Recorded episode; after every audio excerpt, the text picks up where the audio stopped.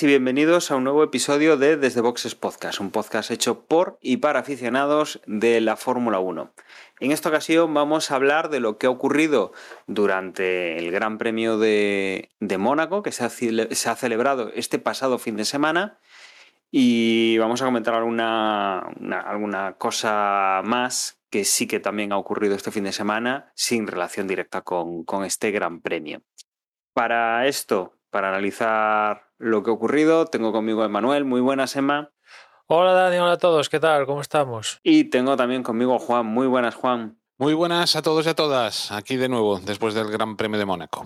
Bueno, mandamos un saludo a José, que hoy no ha podido estar con nosotros. Habíamos intentado retrasar un poco la grabación para ver si, si así podía ser, pero finalmente pues eh, no ha podido ser. José, te mandamos un saludo desde aquí. Y nos Y que vamos vaya a- bien la cosa.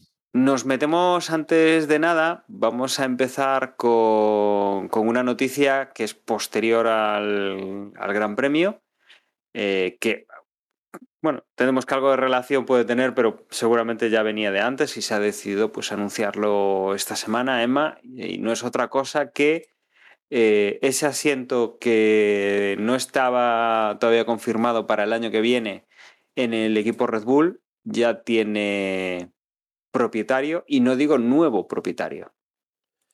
Sí, Red Bull ha anunciado que renueva a Sergio Pérez por dos años más, con lo cual va a estar aquí en el 2023 y en el 2024 con Red Bull. Y bueno, yo creo que no sorprende a, nadie, ¿no? Que Red Bull haya decidido darle continuidad a Sergio Pérez y al calor de su victoria en Mónaco, pues bueno, bien, ¿no? O sea, anuncio redondo, ¿no? Igual a Gasly si le coge por sorpresa. Bueno, sí, es la, la- la cara B de todo esto es que, eh, digamos que bloquea por completo el, el programa de pilotos de, de Red Bull de cara a, al ascenso máximo que tiene ese programa que es eh, estar en la escudería de la escudería madre o padre, o como lo queráis ver.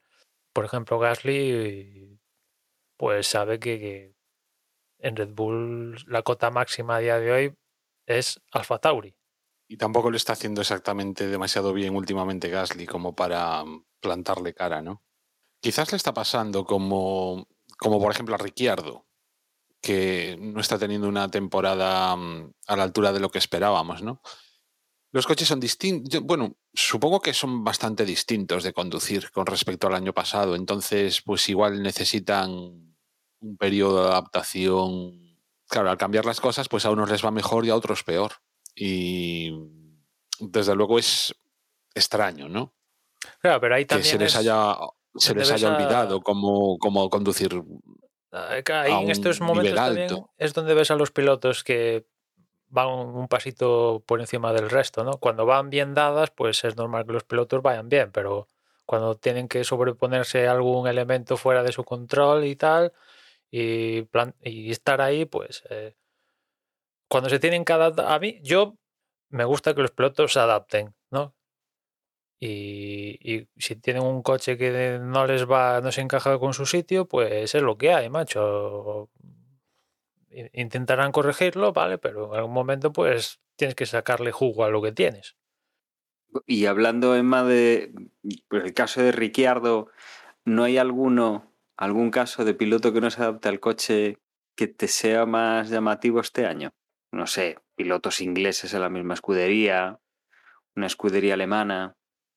Porque este año sí que Ah, estamos sí. viendo ese, ese mismo efecto Sí, sí, y o sea, está, está dando Hamilton, bastante más. Lo puedes decir de. Hamilton, o sea, el- la, la temporada de Hamilton es decepcionante. Yo pongo un sí como una casa a día de hoy.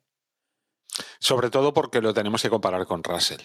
Si Russell estuviese peor que Hamilton, pues diría, le echaríamos la culpa al coche. Pero Lo único, dadas las circunstancias, mm, Lo único o sea, que el he coche visto- tiene culpa de no estar de primeros, pero desde luego se puede sacar más partido del que está sacando Hamilton ahora mismo al Mercedes. el- claramente. El único momento que he visto el Hamilton que le presupongo por tener los títulos que tiene fue el pasado fin, o sea, en el anterior Gran Premio. Ya llevamos un, llevamos un tercio del campeonato, ¿no? O sea, que- y Pero, claro, pero ojo, ojo, Emma, que yo ahí, en el anterior Gran Premio, el Gran Premio de España, sí que.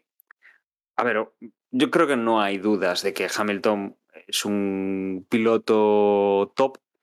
No hay dudas tampoco de que, bueno, también ha tenido el mejor coche y que ahora se encuentra pues en una situación donde mm, el coche de Mercedes es inferior a los Ferrari o a los Red Bull. Pero yo creo que la clave de Hamilton en esta temporada está siendo eh, la cabeza. Porque en ese gran premio que dices, joder, mira lo que hizo después de cómo salió, lo, que recuperó y todo lo que, y todo lo que consiguió en España, recordemos que a las primeras de cambio, mm, el mensaje de radio famoso de si retiran el coche para ahorrar motores y tal, es un poco como mentalmente está flojo. O sea, mentalmente ese, ese día no quería, no quería competir más. No, y, Y lo escuchas, lo escuchas después de declaraciones del Gran Premio de Mónaco donde han sufrido porque han votado, pero ya no han votado por, por el famoso purpoising, sino es que por cómo van los coches ahora, que van duros de suspensiones para evitar el purpoising y entre el- lo clásico bacheado de un circuito como Mónaco y tal, pues ya os podéis imaginar, el Mercedes rebotaba que, que para qué. Y dice que yo así no puedo seguir. Vamos, que tú escuchas las declaraciones de Hamilton y dices, pues este tío no sigue ya, ¿no? Ya se baja del coche y, y al carrer, ¿no? Pero en algún momento vas a dejar de ganar. También tienes que Yo no es por eso. defenderlo, ¿eh? Pero en el momento en que dijo ese mensaje, a mí no me pareció que estuviese diciendo una salvajada, ¿eh? Realmente yo no... mm, Vamos, n- decía, me extrañaba, o sea, realmente decía, es que no va a entrar en los puntos. Tenía esa sensación. Otra cosa es que, bueno, el equipo, pues, tendría datos, ¿no? Que probablemente yo no manejaba seguro y, y Hamilton pues tampoco. No, no es que, o sea, vamos a ver. Quiero decir que, que a mí no me extrañó esa, además teniendo con la personalidad de Hamilton, ¿no? De, que es una montaña rusa siempre de en cuanto al ánimo, a las preocupaciones, al en, cuanto hace algo distinto y no le ve un beneficio inmediato, empieza a cuestionarlo todo, ¿no? Eh, ¿Por qué me habéis puesto estos neumáticos? ¿Cuántas veces lo hemos escuchado? ¿Por qué me habéis metido ahora y tal? ¿Por qué tal? O sea, siempre está como mm, recriminándole cosas, ¿no? Al equipo. Entonces, a mí esa, en concreto, ese comentario no me parece distinto, o sea, no me parece algo que no sea muy de Hamilton. Otra Sí, cosa pero- es que otra cosa es que, que estoy de acuerdo con vosotros en que no, en que el problema puede ser de, de cabeza, ¿eh? Pero vamos, eh, con respecto a esa anécdota. No, me pero dentro de, del, del flujo de, unos entrenamientos o una carrera, pues ya, ya, se, ya me espero esto de Hamilton. Pero digo que estas declaraciones lo dijo después a, hablando con prensa y tal. Yo entiendo que en los últimos años has tenido una balsa de aceite. Claro, eh, mientras que Russell pasa de un Williams a un Mercedes, o sea, es todo un paso hacia adelante. Por mucho que vaya mal el Mercedes, es todo un paso hacia adelante. Mientras que Hamilton pasa de la balsa de aceite a problemas. Pero, tío, eres un campeón del mundo, no eres un Miendundi. Joder, estoy repitiendo, perdona que te corte, estoy viendo la repetición de la carrera, bueno, los 30 minutos famosos. ¿no? Ya, ya acaba de pasar lo del Ocon con Hamilton, bueno, después lo hablaremos, pero es que os juro que me hago cruces. ¿eh? Que hayan sancionado a Ocon, pero bueno, perdona que te corte, es que lo tenía delante de las narices y lo tenía que decir. Bueno, pues eh, yo creo que lo, lo siguiente, bueno, quería hacer antes de meternos en, en el Gran Premio, para ya abordar todo, todo lo que hay que comentar, que no es poco, eh, quería hacer dos menciones.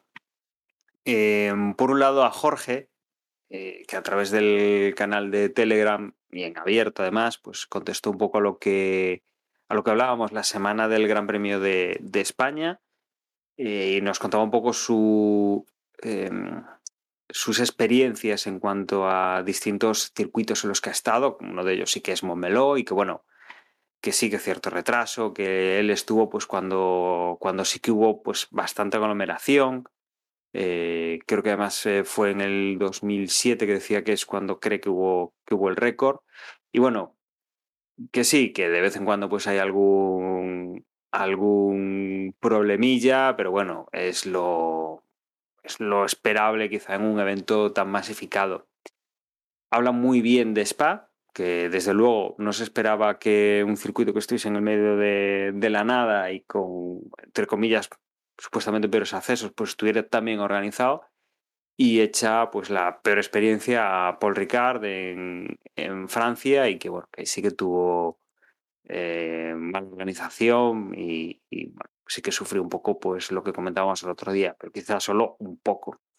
Y luego también Isabel pues nos, nos, comentaba de segunda mano, compañeros o amigos suyos que, que sí que habían ido al circuito, eh, nos, eh, nos, decía a través de ella pues eh, la experiencia, nos contaba la, la, experiencia de sus compañeros, de sus amigos, que, que, desde luego pues lo que habíamos comentado, ¿no?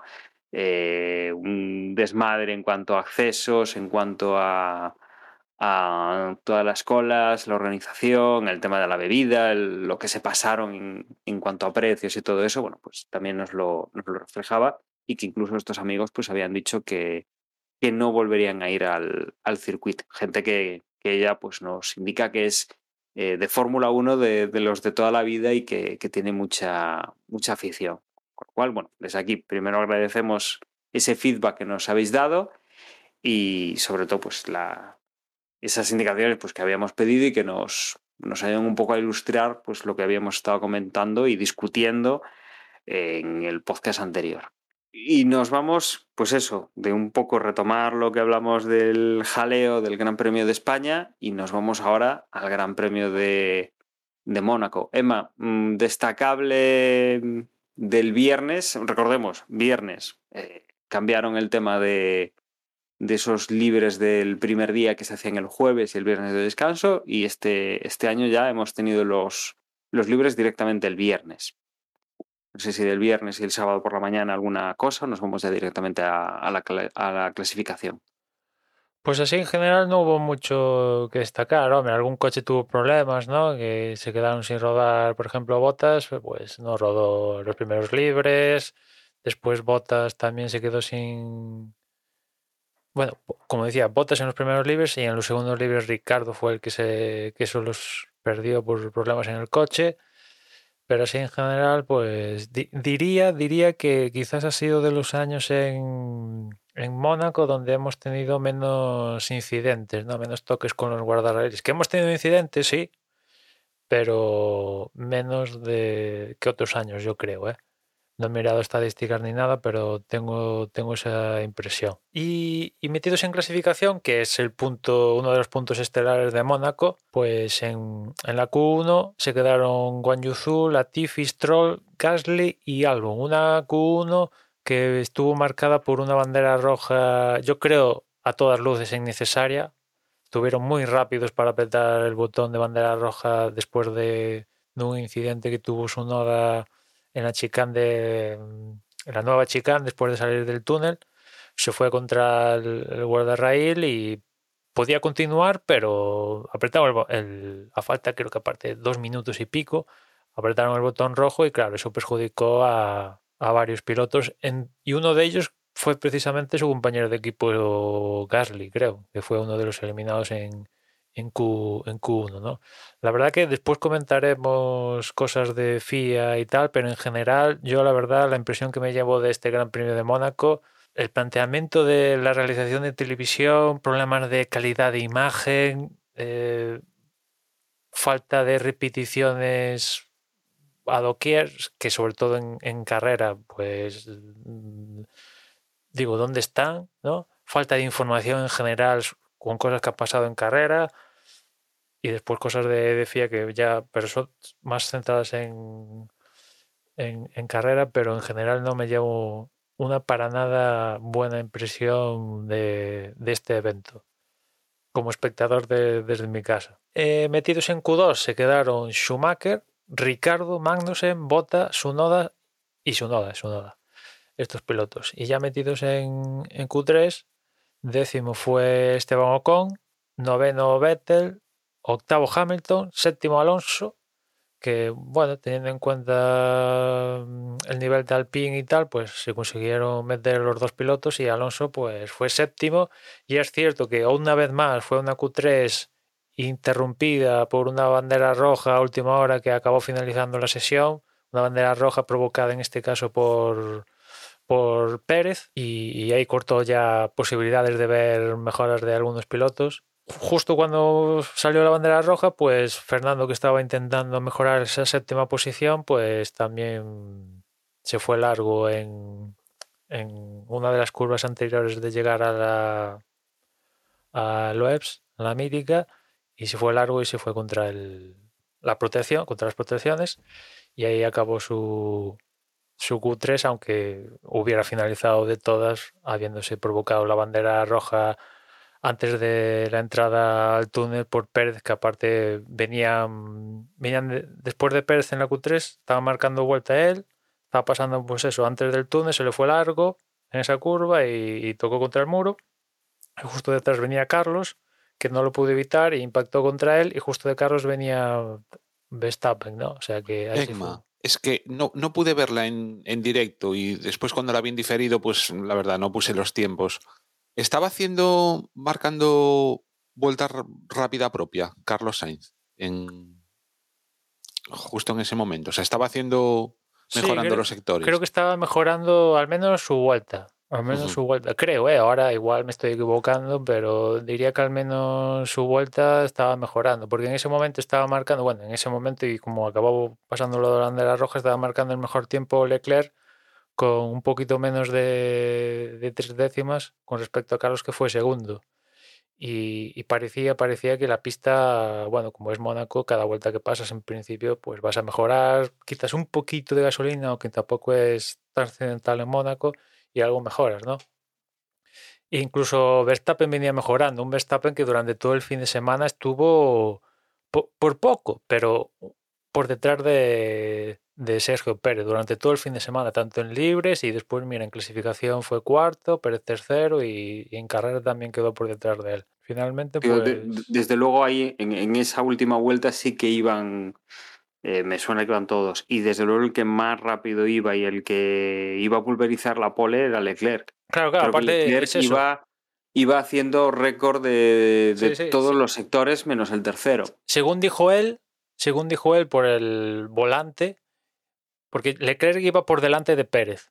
En, en- en este tren iba Pérez, o sea, Leclerc, Pérez, eh, Carlos Sainz y Verstappen, ¿no? Y Leclerc pasó, claro, evidentemente, y en su volante, por lo que dijo, estaba mejorando cuatro décimas ya el tiempo de, de la pole que tenía en ese momento, ¿no? O sea que estaba mejorando, yo creo, digo, pienso, creo recordar que estaban mejorando todos, pero a, priori, pues seguramente no hubiera cambiado mucho cómo quedó finalmente con, con, con, con el incidente este de, de provocando la bandera roja, ¿no? Bueno, al menos en, en lo que es la, la pole position, ¿no? Sí, al menos quizás- Después, sobre todo más hacia atrás, pues sí que pudo haber habido algún cambio. Yo creo que, por ejemplo, a Fernando le vino bien. Bueno, y con, con todo esto nos plantamos en el domingo con una situación completa y absolutamente distinta a lo que hemos tenido pues, los otros dos días de, de este fin de semana de carrera en Mónaco. Llegamos prácticamente a la hora de la carrera y lo que, bueno, parecía que iba a ser un pequeño, una pequeña lluvia de verano, un poquito de, emoción a la salida, se ha convertido en un absoluto despropósito eh, durante prácticamente una hora.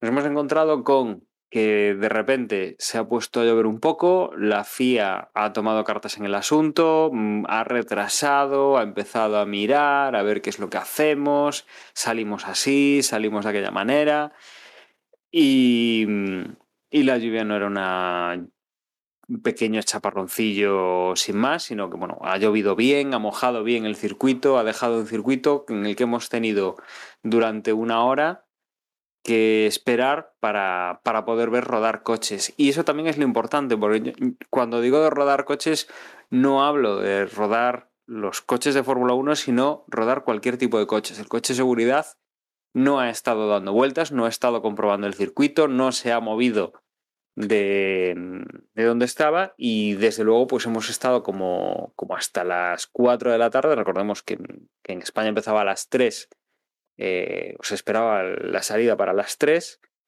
hemos tenido pues eh, muy poco movimiento y muy pocas ganas de, de empezar esta, esta carrera. Eh, bueno, habíamos visto que los coches salieron, giraron tras el coche de seguridad y volvieron a para, para pit lane, han ido para, para la entrada, o sea, para la zona de boxes. Y ahí nos hemos tirado eh, pues esperando a ver a qué decidía eh, los comisarios de cómo iba a empezar la carrera, de cuándo y digamos que ya con las tres horas de evento que, que, tenían como máximo ya sabíamos que, que esto iba, iba a terminar pronto. Con, con todo esto mmm, ya se hablaba pues, de salida con neumáticos de lluvia, se hablaba de salida neutralizada detrás del coche de seguridad, ya no teníamos salida desde, desde la parrilla, que de todas las veces que hemos tenido que relanzar este gran premio, esta sería la más justificada porque todos los coches saldrían con los mismos neumáticos, con la parrilla mojada en todo el en toda la pista, con lo cual pues sería la más la más indicada para que hubieran salido pues desde, desde esa parrilla de salida mojada, pero, pero bueno, que, que, en todo caso era igual para, para todo el mundo. ¿Cómo está al final? Pues eso, hemos empezado con carrera lanzada, hemos ido viendo cómo pues eh, las posiciones obviamente se iban manteniendo con una extrema facilidad, puesto que el circuito es muy complicado de adelantar, con lluvia ya no digamos.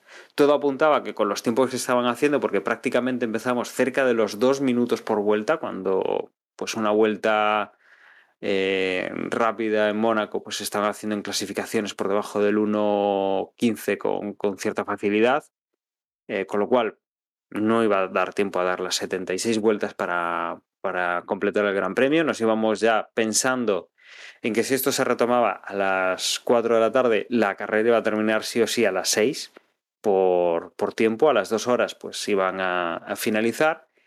Y aquí lo importante pues ha sido, eh, primero para empezar un poco la estrategia del el cambio de neumáticos. Aquí hemos tenido prácticamente todos los pilotos han ido una, una estrategia de, obviamente ya salían todos con el con neumático de mojado, cambio a intermedio, luego posteriormente han pasado a, al duro, al C3 y luego pues han terminado con C4. Eso es prácticamente lo que ha pasado con casi todos los pilotos. Pero sí que hemos tenido otros pilotos pues, que se han ido a una estrategia distinta, se han comido el intermedio, ya no han puesto el intermedio. Y esto pues, es lo que ha dado también un poco eh, la posibilidad de que hayan mejorado o de que hayan intentado hacer algo distinto y que hayan ido pues, a,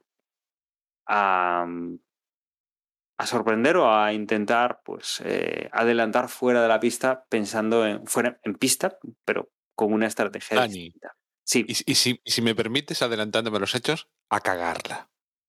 Efe efectivamente, aquí también ha habido la opción de cagarla. Pero bueno, eh, para que nos hagamos una idea, el primero de los de arriba eh, ha sido Pérez, que ha entrado a la vuelta 16 más o menos. Han, bueno, pues ya teníamos a Vettel, a Gasly, a Stroll, a Latifi, a Sunoda y a Schumacher, que ya habían puesto el intermedio mucho antes, ya llevaban unas cuantas vueltas. Y digamos que eso, de los que se estaban jugando algo, el primero ha sido Pérez. Ha, intentado, pues eso, con la vuelta 16, ya irse a intermedio. Ya teníamos de esos pilotos que, que iban más retrasados en el pelotón y que se jugaban menos, ya teníamos cierta experiencia de cómo estaban, de cómo estaban trabajando estos neumáticos y, y ahí se han ido. Eh, bueno, antes empezaba también eh, Hamilton de los, digamos, los que tenían algo que, que ofrecer o que tenían algo que, que, verse en esta carrera. Hamilton también los había cambiado en la vuelta 15, pero bueno, el importante, el primero que, que desatasca esto es, es, Pérez, que la vuelta 16 cambia neumáticos. Y aquí se produce eh, los problemas de estrategia. Pérez entra en la 16, Verstappen entra un poco más tarde, la 18, y en esas dos vueltas, en ese impasse, obviamente el escudero de la otra escudería de, de Ferrari debería haber entrado a cambiar esos neumáticos eh, de mojado por unos neumáticos de intermedio. Se le da la orden a, a Sainz, pero Sainz ve que la estrategia no es la buena. A él están funcionando los neumáticos, cree que la pista se va a secar, cree que puede dar el salto de neumático de mojado a neumático inter, o sea, a un neumático de, seco, a neumático slick, y saltarse un cambio de neumáticos, lo cual le pondría en una situación muy buena para eh, intentar pues, eh, ir a por la carrera. ¿Qué ocurre aquí? Sainz lo hace, los neumáticos, o sea, los, desde el box le dicen que, que cambie neumáticos, él dice que no, que ve la estrategia, bueno, van a una nueva estrategia. Y en la vuelta 18 entra Verstappen y entra Leclerc. El Leclerc, pues lo meten a cambiar neumáticos y aquí, pues ya la, ya la tenemos guiada. Leclerc va a una estrategia conservadora, va a cubrirse con los, con los Red Bull y termina encontrándose pues con que dos vueltas más tarde, en la vuelta 21, pues eh, su compañero de equipo, eh, Carlos Sainz, ya sí que entra a poner los intermedios. Ya en la vuelta anterior, Botas y, y Ricciardo, la 19, pues ya han ido algunos pilotos cambiando intermedios. Ya se ve que es una ventana, oh, perdón, intermedios no, a neumáticos de seco. Ya se ve que es una ventana buena para, para ponerse los neumáticos de, de seco en vez de pasar por los intermedios. Y Sainz entra. Desde el equipo Ferrari también le dicen a Leclerc que entre, entra por detrás de su compañero de equipo, es una parada doble. Eh, Leclerc pierde posición, obviamente, porque aquí pues, Ferrari tiene que cambiar primero los neumáticos de Sainz, que ha sido el primero en entrar. Eh, Leclerc se mosquea muchísimo. Mm, aquí es donde está la, verdadera cagada de, estrategia de, Ferrari. También entra Verstappen, también entra Pérez a cambiar en una vuelta posterior y ya la tenemos liada. Eh, Sainz no ha conseguido eh, ganarle la posición a Pérez. Pérez mantiene la primera posición. Se encuentra Sainz en segunda posición. Verstappen sale tercero. Y Leclerc, que iba dominando la carrera al haber salido en la pole, al estar todo tan, eh, tan complicado de adelantar, pues eh, pierde tres posiciones, pasa a la cuarta posición y tiene un mosqueo eh, monumental, obviamente. Aquí el que ha salido bien parado ha sido Pérez, desde luego que ha aprovechado sus paradas y, y el tiempo que ha estado en pista para, para, ponerse en esa primera posición. Sainz también, digamos que, ha conseguido pues, mantenerse bien, a pesar de que la estrategia de Ferrari apuntaba a no ser buena. Y, y aquí, pues, eh, digamos que, que va pues la mayor parte de la carrera y yo creo que de lo que después vamos a, a, hablar. A partir de aquí, neumático, digamos que todos han montado neumático duro, el C3, y poco después vamos a tener el accidente de, de Mick Schumacher, un accidente importante, dado que en la zona de la piscina eh, que no parece que vaya a mucha velocidad, no parece que sea un, problema que vaya a desencadenar en un, un, golpe muy fuerte. El resultado es que al chocar contra una de las protecciones, que más o menos hace, eh, hace una especie de, de esquina, pues eh, se ve que choca mal con, ese, con el coche y el coche se parte a la mitad. Eh, Mick sale sin ningún tipo de problema. La verdad es que el, problema viene por la parte de atrás del cockpit, con lo cual eh, el piloto sale protegido de, del impacto. Pero bueno, obviamente hay que retirar dos medios coches, hay que volver a poner las protecciones bien. Aquí tenemos pues ya un, un coche seguridad.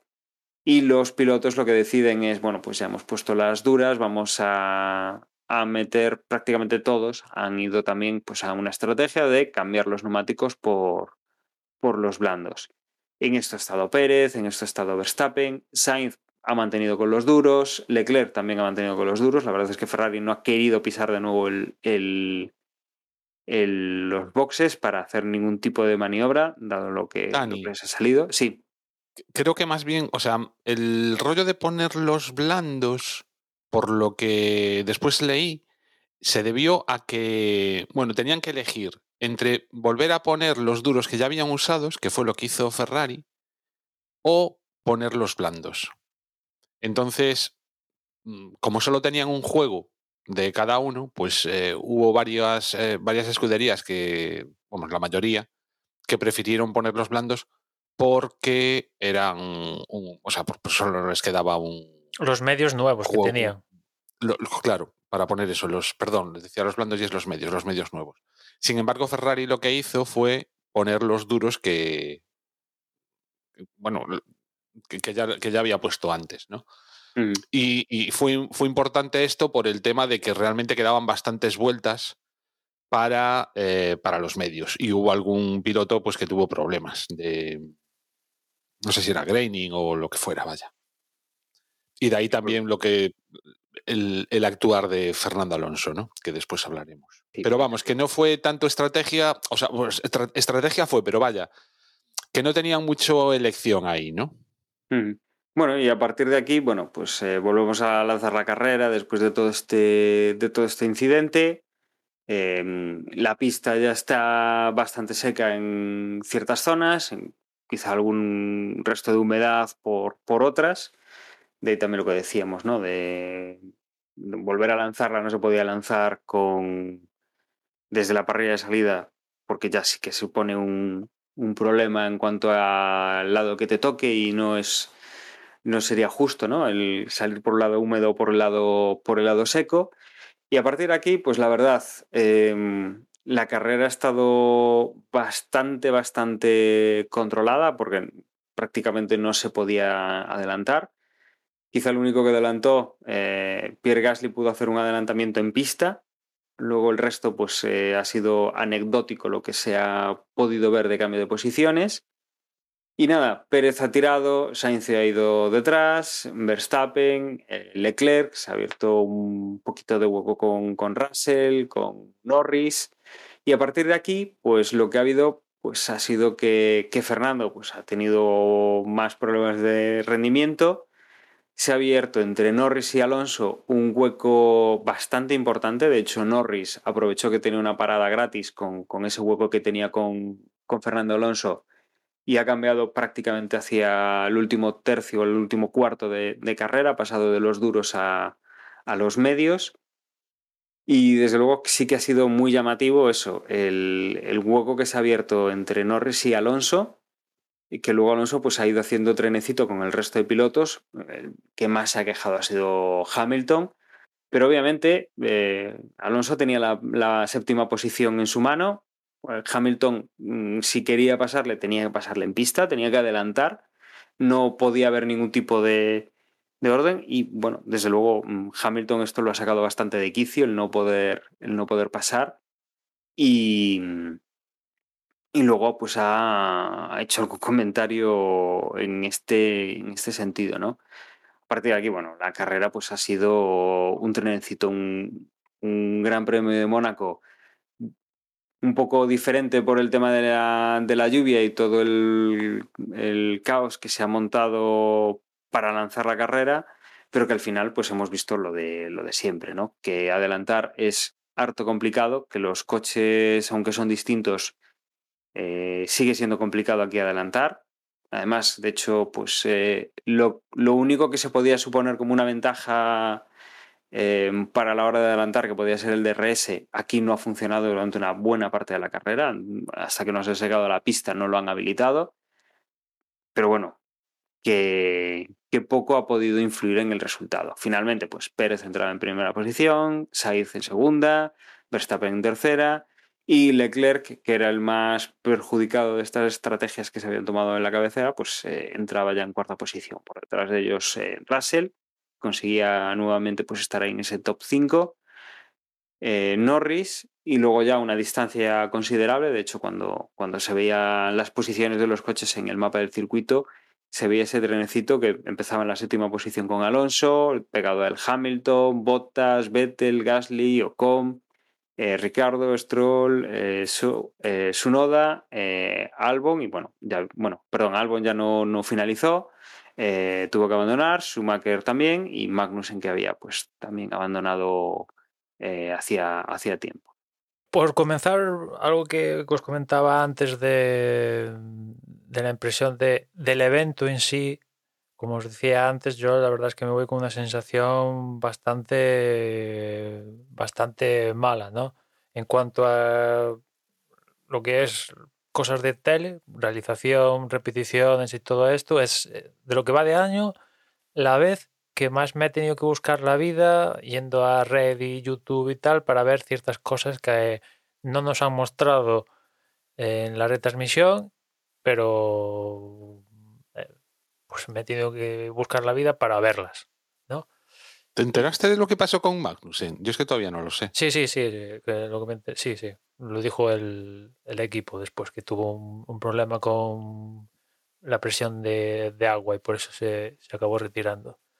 Pero bueno, cosas como ¿Pero se retiró en boxes? ¿Dejó el coche por allí tirado? O sea, no, no, no, o sea, entró en, boxes, y adiós, ¿no? Pero es eso, hay el accidente de Schumacher, vale, perfecto mm, no nos muestran imagen aún del accidente ni nada por lo típico para ver si tío sale bien, no sé qué. Y el siguiente plano, después de ponernos un plano general que justo la grada tapa el donde está el coche de estar talado, el siguiente plano es Magnussen paseando. Y dices, ¿what? ¿Qué ha pasado aquí? ¿Ha sido Magnussen y se ha dado la torta o no? Pero en general, pues eso, aparte el, viernes en, en carrera creo que no, pero el viernes hubo como problemas de, calidad de imagen, que se entrecortaba y movidas así que, dices, pues, estamos en 2022, ya no, esto no tiene sentido, ¿no? O sea, se, ha notado, se ha notado que, eh, que, han estado a, cargo de toda la operativa de retransmisión del, Gran Premio de Mónaco no es la propia Fórmula 1, sino que es la Mónaco, por así llamarlo de una manera, ¿no? Yo al menos lo he notado. Y después, con respecto a la FIA, tampoco me voy aquí a meter a de huello, imagino que vosotros sí, estaré de acuerdo con todo lo que tengáis que decir. Yo tampoco me voy a meter mucho porque sería ahondar en la misma que el año pasado en, Bélgica o en otro momento de o en Abu Dhabi o otros momentos, ¿no? O sea, vuelta a reciclar eso que, hemos comentado una y otra vez y, no, le, no, le encuentro sentido volver a incidir a eso porque, porque veo que no, no, no mejora. Eh, en principio, el nuevo presidente de la FIA dijo que todos estos cambios, fruto de lo que pasó de Abu Dhabi, los propios que quería introducir él, dijo esto va a ir a mejor y no sé qué. Y en vistas a lo que he visto en Mónaco, la impresión que tengo es que es peor que nunca, ¿no? O sea que en general la impresión es, mala por decisiones de la FIA y por la gente que se ha encargado de, suministrarme ese contenido a mí en, mi casa. Y después. Bueno, pues entonces me meto yo, si quieres, Con, con la FIA. Para empezar, o sea, antes de empezar la propia carrera, es inaudito, sinceramente. Em, vamos a ver a las 3 de la tarde podían haber salido perfectísimamente. Tienen corrido en condiciones mucho peores. Yo no entendí para nada el por qué no lo hicieron, porque es que además estamos en un circuito en el que si hay algo emocionante a nivel de mm, poder ver adelantamientos, es precisamente en la salida. A lo mejor era más peligrosa que, que en circunstancias normales, seguro, siempre que llueve, siempre que está la pista mojada, aunque no, no tan mojada como estuvo después, va a ser más eh, peligroso. Pero también tenemos en cuenta, o tengamos en cuenta, que en teoría los 20 mejores pilotos del mundo están ahí. Deberían ser perfectamente capaces de salir en esas circunstancias. Bueno, pues para empezar, eso nos lo roban. porque al final después sal- salimos eh, detrás del, del safety car. Pero es que además, o sea, se podía salir. ¿Qué estaban esperando? ¿A que estuviera la pista total y absolutamente seca? Tú veías, o sea, ni siquiera se levantaban demasiado spray los coches. Y claro, ¿qué es lo que ocurre? Precisamente, pues esperar por hacer la tontería. Dijeron lo de salir detrás del safety. Para salir detrás del safety tenían que salir todos con neumáticos de lluvia extrema. La pista no estaba para neumáticos de lluvia, extrema, con lo cual tenían que esperar a que se mojase más la pista. Y luego al final lo que consiguieron es que hubiese, cayó después un chaparrón que desde luego sí que ahí tenía lógica el, el esperar. Pero ¿qué es lo que ocurre? Imaginaos lo distinto que hubiera sido haber salido a las 3 de la tarde, a, la 3 de la- a las 3 de la tarde, y un rato después de haber empezado la carrera, que hubiese caído ese chaparrón. Probablemente hubiésemos tenido que, em, que parar, hubieran tenido que parar, pero oye, perfecto. Si me apuras, otra circunstancia más que hubiera podido haber dado lugar a, nuevos cambios. Sobre todo si además, de nuevo, como podrían haber hecho, hubieran salido eh, desde la parrilla y no desde y no desde otra vez de- detrás del safety. Hubiéramos tenido una salida en la que probablemente unos hubieran calzado, o sea, yo me atrevo a pensar que alguno igual se, hubiese atrevido a no, a no poner los intermedios, porque ya digo, bueno, casi sería difícil no salir con intermedios, pero bueno, vaya, que hubiera habido ahí, desde luego, bastantes más historias. Y a fin de cuentas, lo único que lograron fue eso, el, el- el mosquear a los aficionados, el mosquear a la gente que estaba que estábamos en la tele, el hacer el ridículo, porque se les vio a las claras todo, todo eso, o sea, al final los retrasos eran porque tenía que llover más de lo que estaba lloviendo para que realmente fuese lógico el, ir con extremos, y para colmo de males, que ni siquiera nos dio tiempo a acabar la carrera. Y luego encima, si me apuras ya para más Inri, acabó tan tarde que mm, prácticamente no dio ni tiempo a, a tomarse un café es, mm, para los que queríamos ver la Indy después. Entonces, no sé, o sea, la FIA ya antes de, empezar, muy mal, al menos en, en mi opinión.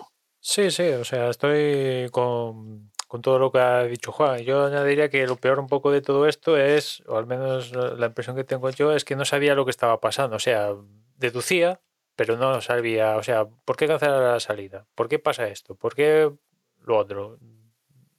Deduciendo, supongo que porque sí. Pero... Esa es otra, que, que dan poquísima información. O sea, no sé, todo fue todo bastante desesperante. Y por ahí Y luego la. FIA tuvo, tuvo más, más errores, bajo mi punto de vista, ¿no? En, a lo largo de la carrera, pero bueno, mm, co- comenta, co- comenta tu parecer y dejemos ya la FIA por el momento, al menos. No, iba a añadir que por ahí he leído que, que cuando cayó el chaparrón y tal, pues fue tal el chaparrón que les fundió los plomos y tal. Y bueno, no, no, no quiero, no, no quiero que suene a justificación, pero solo lo añado. y no, que hubo un momento que sí, que ya cayó la mundial y había unas balsas del copón, ¿no? Ahí. Pero eso, mm, vamos a ver, no se les fundieron los plomos a las 3 de la tarde. A las 3 de la tarde no estaban fundidos los plomos, ¿verdad? No, no sé, no sé. Bueno, ahí pues entonces cosas es que se la buscaron encima. Sí, sí, porque yo- yo que pensaba que, mm, que de los dos nuevos directores de carrera, el Wittich, por lo que había que pasado con el DTM, era así un poco que, que tenía un poco mirado que, que veía con cierto resquemor y con, con Freitas que, que lleva el WEC desde hace ya mucho tiempo, es el que confiaba más. Y justo en las últimas dos carreras está Freitas, o sea que, pues, claro, es que no. yo- viendo lo que ha pasado hoy, teniendo en cuenta que ahora están dos directores de carrera, está el consejero este Herbie Blas, tienen la Sara Bar fantástica, no sé qué, digo, pues, tía, tío. mm, Estás haciendo a Masi bueno, casi, ¿eh? O sea, cuidado, ¿eh? Cuidado con, cuidado con esto, porque al menos Masi, esta es una, una cosa que, quiero añadir, porque al menos Masi, eh, le pondré mil pegas a Masi, le pondremos mil pegas a Masi, pero al menos Masi después de las carreras hablaba con la prensa y, y te explicaba su razonamiento, que estabas de acuerdo o no, es otro tinglado, pero hablaba. Esto de gente no habla, no habla, o sea, yo no he visto ninguna. Le he, ido a preguntar a Vitic, he ido a preguntar a Freitas sobre por qué ha pasado. No, no, no, me dicen fuentes de la FIA que pasó esto tinglado. O sea, bueno, va. Ellos, ellos se lo guisan así. Y, con respecto a cosas de la carrera, yo creo que, que, por un lado, lo que comentaba antes con la clasificación, lo más difícil lo hizo de, de Mónaco, es conseguir estar más arriba posible en, en la clasificación, porque después en carrera moverte es tremendamente difícil, ¿no? Y eso lo había logrado Ferrari, y con lo cual, traduciendo, que Red Bull pues había perdido había perdido porque no había podido colocarse por delante de, Ferrari. Con lo cual, todo lo que pudieran rascar en la carrera, bienvenido sea. Y oye, con el tema de la lluvia, pues le apareció la oportunidad de intentar rascar algo, ¿no? Y encima, como estaba Pérez por delante de, de Verstappen, yo creo que fue un poco el pensar de ellos. Dijeron, bueno, vamos a jugar un poquito con Pérez. Si nos sale, pues oye, genial, nos ha salido, ya hemos rascado algo. Y si no sale, pues Verstappen ya está por delante de Pérez. Ya nos quitamos del medio la papeleta de esta de que va primero Pérez o Verstappen o no sé qué, y ya, y ya no la quitamos del medio. ¿Qué pasa? Que al final lo de Pérez sale, pues ya han rascado, ya han rascado ahí. Y si eso le sumamos que después Ferrari pone de su parte y la caga con Leclerc, pues también rascan algo con Verstappen, ¿no? Porque yo creo que francamente la estrategia de Sainz, yo creo que es la la más, para mí es la estrategia ganadora de, de, Mónaco, pero por una circunstancia en concreto no le ha dado la victoria, que es básicamente que, que Sainz cuando sale con su neumático slick se encuentra con un doblado que pierde un tiempo más Latifi. Con, con Latifi y eso pues yo creo francamente yo creo que le cuesta la victoria porque para mí la estrategia de Sainz yo creo que no le pongo ni más mínimo pero, la verdad. Creo que es la estrategia ganadora tal como se han dado las circunstancias de, de Mónaco.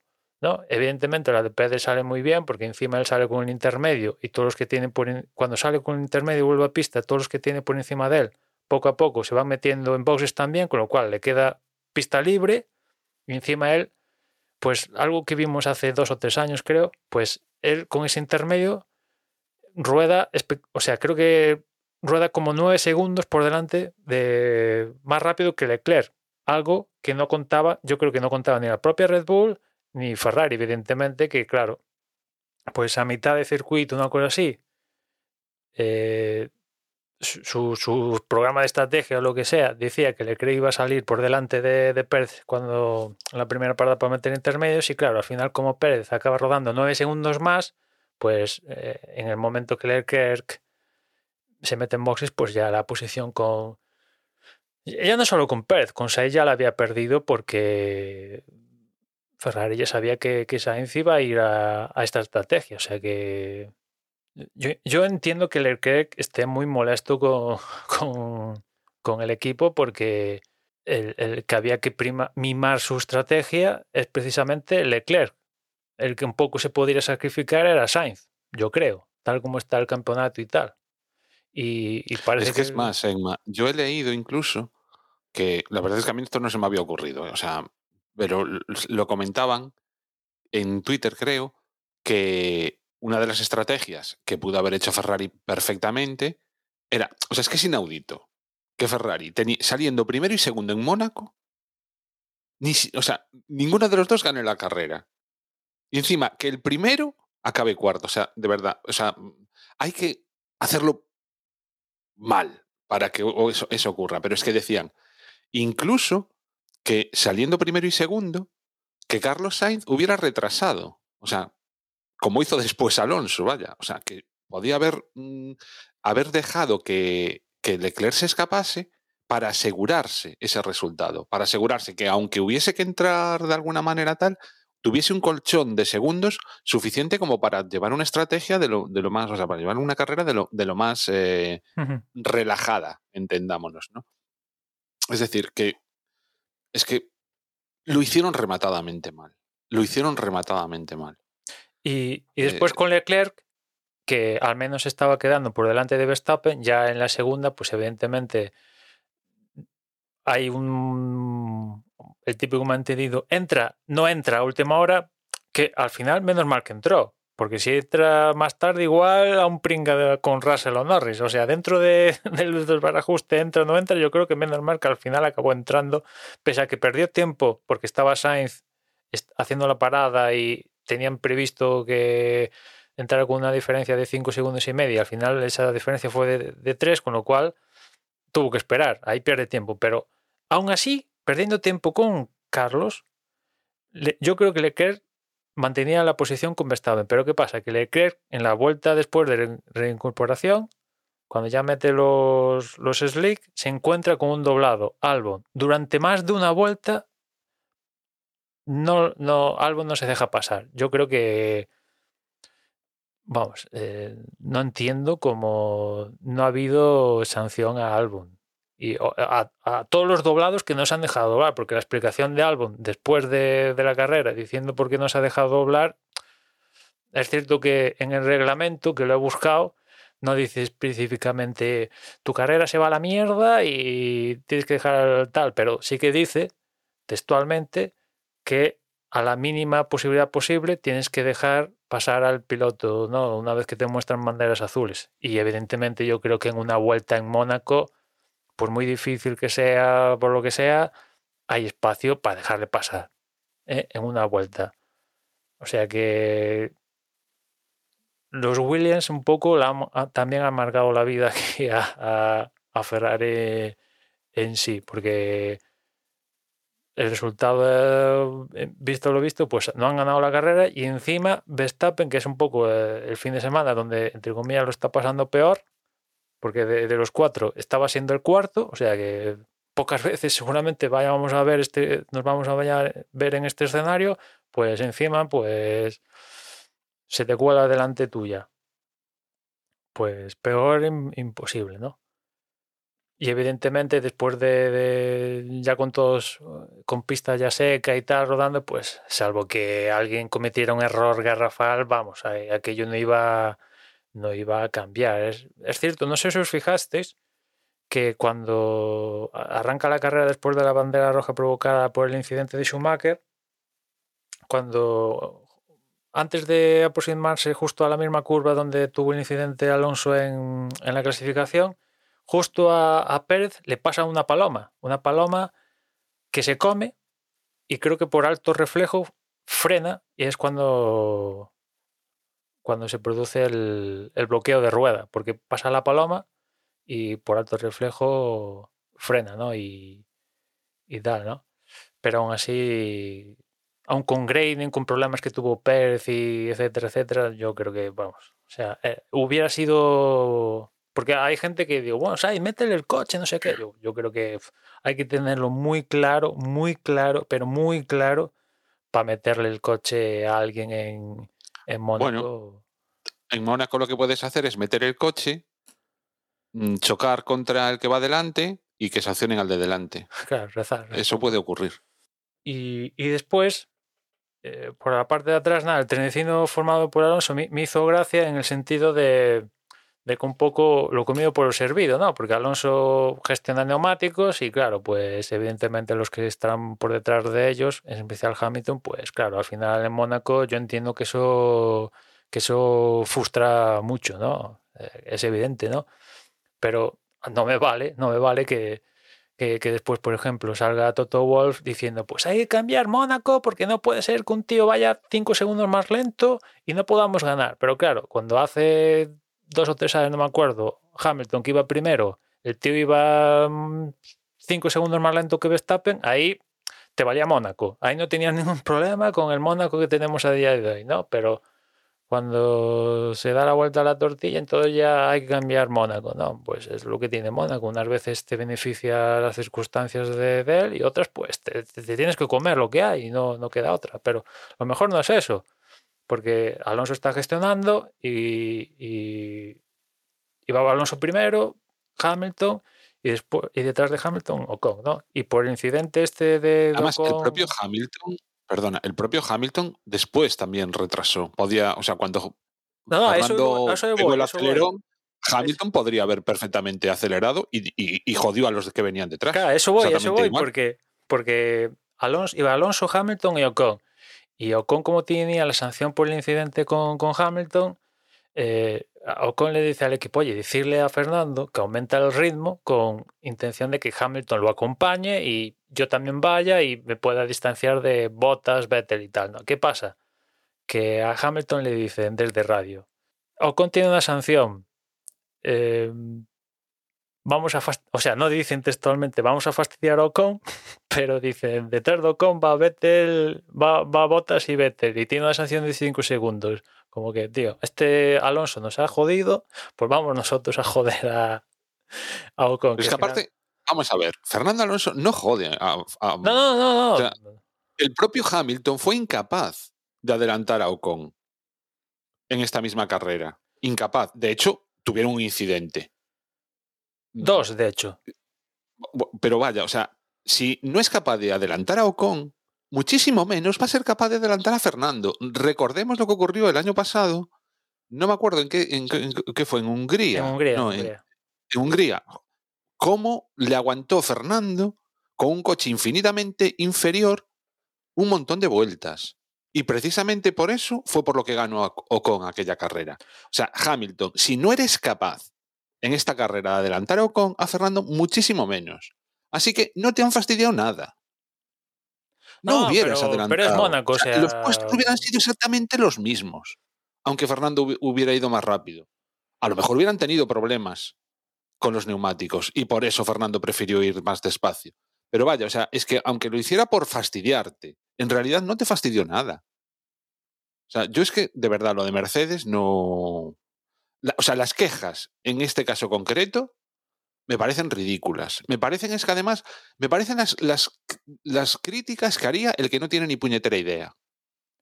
No, es pura Pero frustración circuito, provoca... la experiencia que tienen, es, es pues por porque están incómodos, porque ven que el coche no les va y entonces cualquier cosa les molesta. O sea, yo, Es así. yo en parte lo entiendo, porque ves, te imaginas que es más rápido que el que va adelante y chuparlo durante 30 vueltas con cero posibilidades de adelantarlo, pues yo entiendo la frustración, pero... Pero, pero Emma, es que es cero que hay. oportunidades de adelantarlo, vayan a 20 por hora o vayan a 200. En ese Sí, circuito es es que no lo vas a adelantar. Sí, sí, es lo que hay. O sea, aquí es lo que dices tú, que dices, vale, esto no, son juniors, que eso- esta gente ya tiene... eh, Lo, que hace unos años te estaba beneficiando a ti, ganando la carrera por, por cómo es Mónaco, pues ahora, tío, unas veces te da y otras te quita. Esto es así, tío.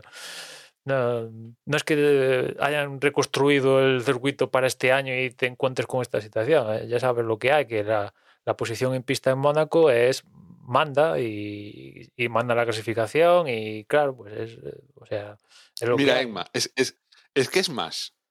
O sea, si lo que querían, o sea, si lo, si lo que les molestó es lo que hizo Fernando, no se han dado cuenta de que con, haciendo lo que han hecho, han favorecido a Fernando en su lucha particular con Ocon.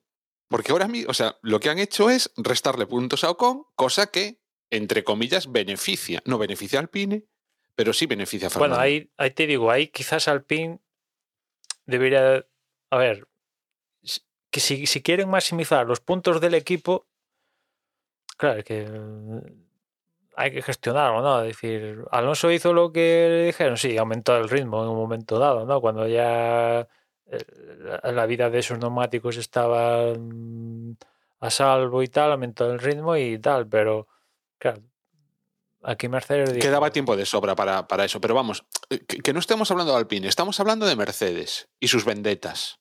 Sí, bueno. no Hasta sé, equivocaron la vendetta. O sea, Se si lo que querían era joder a Alonso, al revés. A Alonso no lo jodieron, al a Alonso lo beneficiaron con esa actitud. No, no, yo creo que más que joder a Alonso era fastidiar a Ocon, porque había tenido encontronazos con, con el propio Hamilton y, y ya de paso, si está Botas de por medio, pues este me cae bien, pues venga, va, Botas también de- y, Vettel, venga, que, que estos me caen bien, porque eso es cierto, yo creo que Botas y Vettel seguramente dentro de la parrilla son los pilotos así que más le molan a, a Hamilton, ¿no? Y, y si da circunstancia esa, ¿no? Eh, fa- favorecía a los dos y perjudicaba a Ocon que durante la carrera tuve dos encontronazos, ¿no? Que, que con respecto al encontronazo de Mónaco, yo a día de hoy sigo teniendo dudas cuál de los incidentes han juzgado los comisarios, porque el que se. Yo entiendo que es el que se vio en la retransmisión, ¿no? Pero después. Es que no vi ningún otro. O sea, cuando dijiste que había habido dos, dijo, pues Sí, no te sí. lo discuto, pero. Uno se vio en la tele, repetición, de las pocas que tuvimos. Pero después, en la vuelta a seguir, se, se- se tocaron, que en ese toque fue cuando Hamilton, ahí, en ese de la vuelta siguiente, fue cuando Hamilton fastidió el, el end play del el porque en el que se vio con la tele, ahí se tocaron, pero no se rompió ninguna pieza. Pero en todo caso, mm, no sé, teniendo en cuenta que venimos de Miami, donde Vettel y Schumacher se dieron un ostión los dos y ahí no pasó nada, mm, vale que no son iguales calcaos, vale, pero, joder, el o sea, hubo un buen piñaco entre Vettel y Schumacher y ahí no pasó nada. En cambio, aquí sí.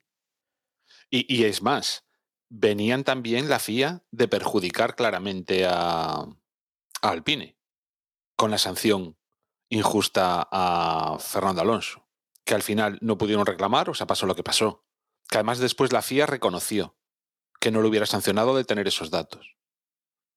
Con lo cual, llueve ¿Cuál? sobre mojado, en este caso con Alpine. ¿La de Alonso no, no lo había sancionado con, Al final, al parecer, por lo que yo después leí, em, la Yo FIA solo he leído reconoció... de esta, de Ocon. Eso lo he leído No, de no, Ocon que- yo, yo con respecto a la, a la carrera anterior en la que cuando fue Fernando a... O sea, sancionaron a Fernando y cuando, cuando fueron a, digamos, a reclamar... Sea, vamos a ver, acaba la carrera y Fernando era, que era noveno, ¿no? Algo así. Sí. Creo que sí. Y acabó la carrera y Fernando era noveno. Y después de la carrera lo sancionan y le meten los cinco segundos, con lo cual queda decimoprimero. Cuando cae esa sanción y los de Alpine van a, a reclamar, ya se habían ido todos los de la FIA, todos los comisarios. Y, claro, se, se mosquearon pues por, por, por eso, porque no los avisaron, no los llamaron, no les dejaron, pues lo típico, no les dejaron reclamar de ningún tipo. Pero es que encima, una vez que la FIA vio lo que el Alpine les proponía, que era, vamos a ver, al parecer en ese sector tenía que haberles devuelto el tiempo. Lo que pasa es que era justo, el incidente fue justo al acabar el, el sector y era imposible. Pero digamos que sí que devolvió ese tiempo en el sector siguiente, con lo cual no lo hubieran sancionado. Con, es decir, la FIA fastidia a Alpine en, en la carrera mm, anterior y llegamos a esta y vuelven, a, o sea, para mí de forma total y absolutamente injusta, vuelven a sancionar otra vez a Alpine. Pero, pero protestar. Cuando podían simplemente haberlo dejado en... en- en- o sea, porque no, es cuestión, o sea, no estoy diciendo que hubieran sancionado a Hamilton, sino que simplemente pues que lo hubieran dejado sin sancionar, como incidente de carrera. No, o sea, quiero decir, es pero, como muy... pero en ambos casos, eh, si Alpine quisiera, que no ha querido, hubiera podido presentar protesta porque los incidentes son susceptibles de presentar protesta. Pero por lo que sea, decidió no presentar la protesta. O sea, Probablemente porque ven que no van a ir a ningún no, lado. seguramente Los- era perder Los- el dinero. o sea, no, seguro. claro, Pero protestar, Y- la opción de protestar, o sea, los comisarios pueden estar ya en. Hombre, pero Carraqués. protestar se puede hacer de varias maneras. Y, al- y o Fernando sea- Alonso, por ejemplo, lo hizo de una en la que personalmente creo que estoy, eh, o sea, que se equivocó. o sea, que, que en no. emplear el torno que empleó. Pero Ahí eso es estoy de protestar. acuerdo Que en Miami no convocaron a Alonso para que se explicara. Ahí estoy de acuerdo. Le llegó la sanción y a correr, ¿no? Pero si Alpine tenía, hay un margen para presentar una protesta que ya digo, la protesta seguramente era perder la pasta y porque ahí no le iban a cambiar. Y, o sea, de la misma manera que, por ejemplo, Ferrari después, al final, al finalizar la carrera, ha protestado con in- incluso no se producía, o sea, sí, sí que hubo, hubo no sé si llegó a, a salir mensaje de investigación, pero anotado estaba al menos lo de Verstappen, no sé si fue Verstappen o, o- Pérez, lo que, el mensaje salió que por pisar la línea del pit lane, ¿no? Y Ferrari protestó y, perdió la protesta. Que, que esa es otra. ma- Manda, manda narices, manda narices que en el que los comisarios le tengan que decir al director de carrera, señor mío, no puede ser que las notas del director de carrera contradigan el código internacional de la FIA. ¿Qué ha pasado aquí?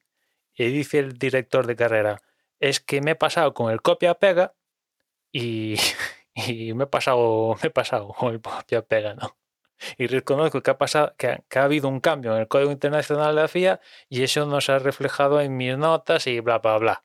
O sea que manda narices, o sea, es para flipar, ya digo, pero ¿qué me estás contando? O sea, eh, y claro, en, en, eh, hubo un cambio, justo, justo, hubo un cambio en, en la literatura del artículo este que atañe a lo de lo de cruzar la línea del lane, porque antes decía cualquier parte del coche, y claro, si es cualquier parte del coche, en este caso, eh, sobre todo más, más Verstappen, porque lo de Pérez, tal.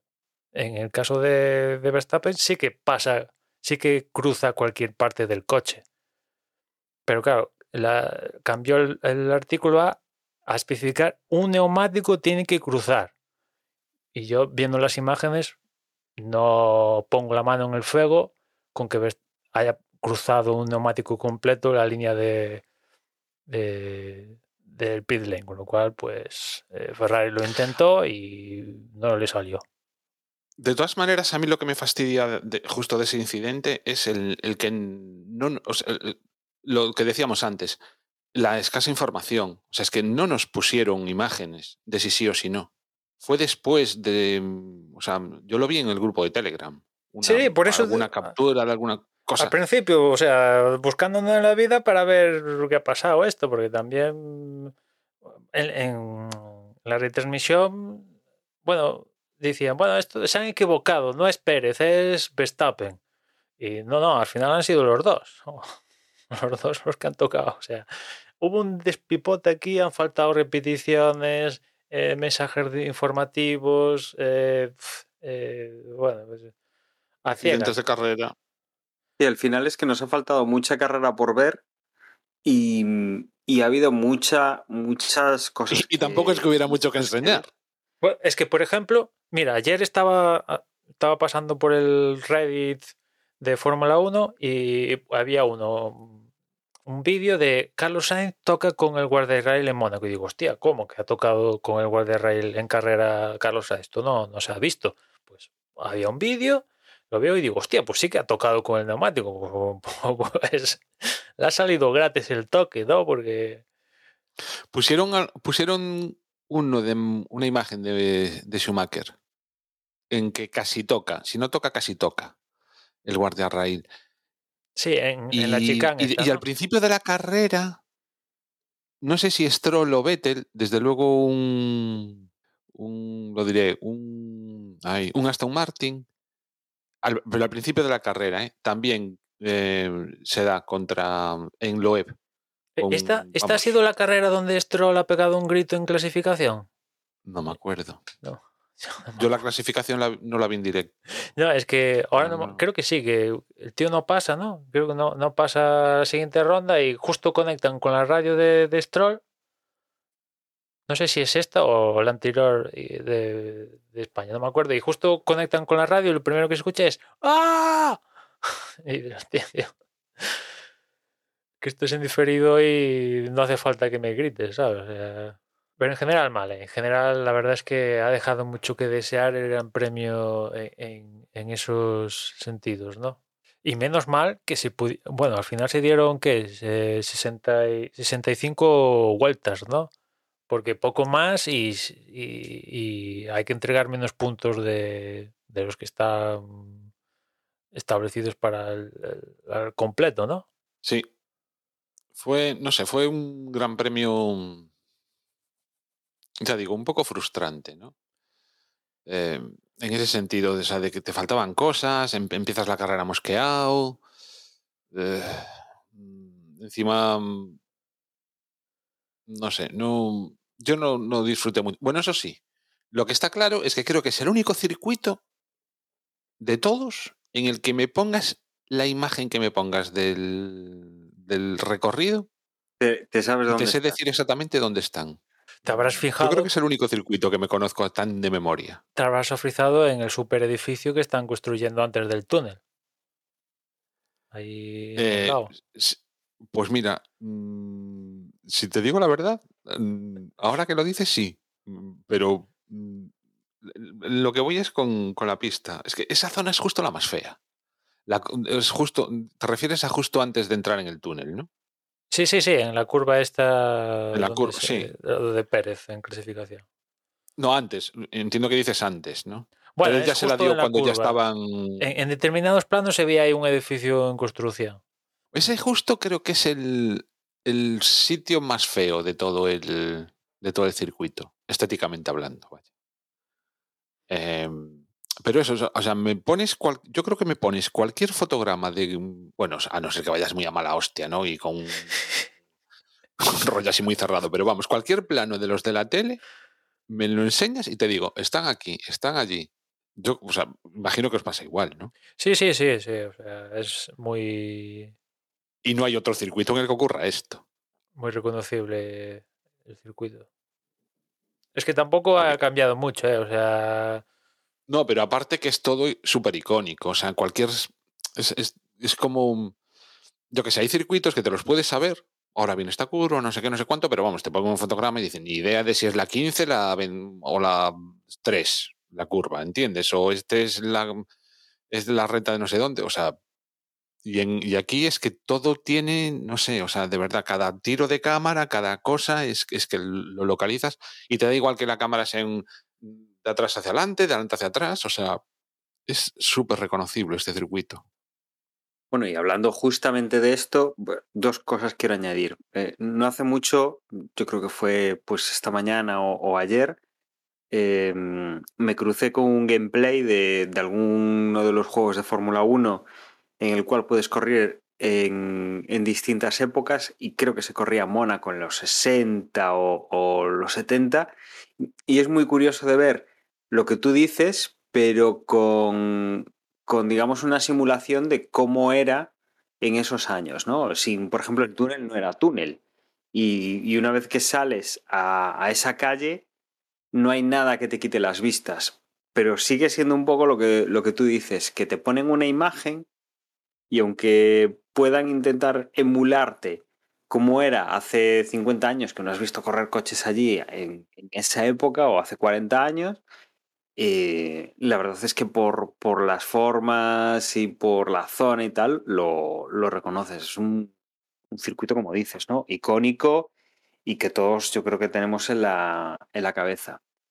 Y por otra parte, mm, con todo lo que ha pasado este fin de semana, el run run no ha parado en cuanto a la opinión dentro del, de los equipos de, del paddock y tal, de que quizá es el momento de darle una vuelta a Mónaco en cuanto a trazado y buscar alguna variante para, para poder facilitar adelantamientos o poder buscar eh, que no sea otra vez un, un, circuito de trenecito que sea muy complicado o que haya muy pocos puntos donde se pueda, se pueda hacer algo, ¿no?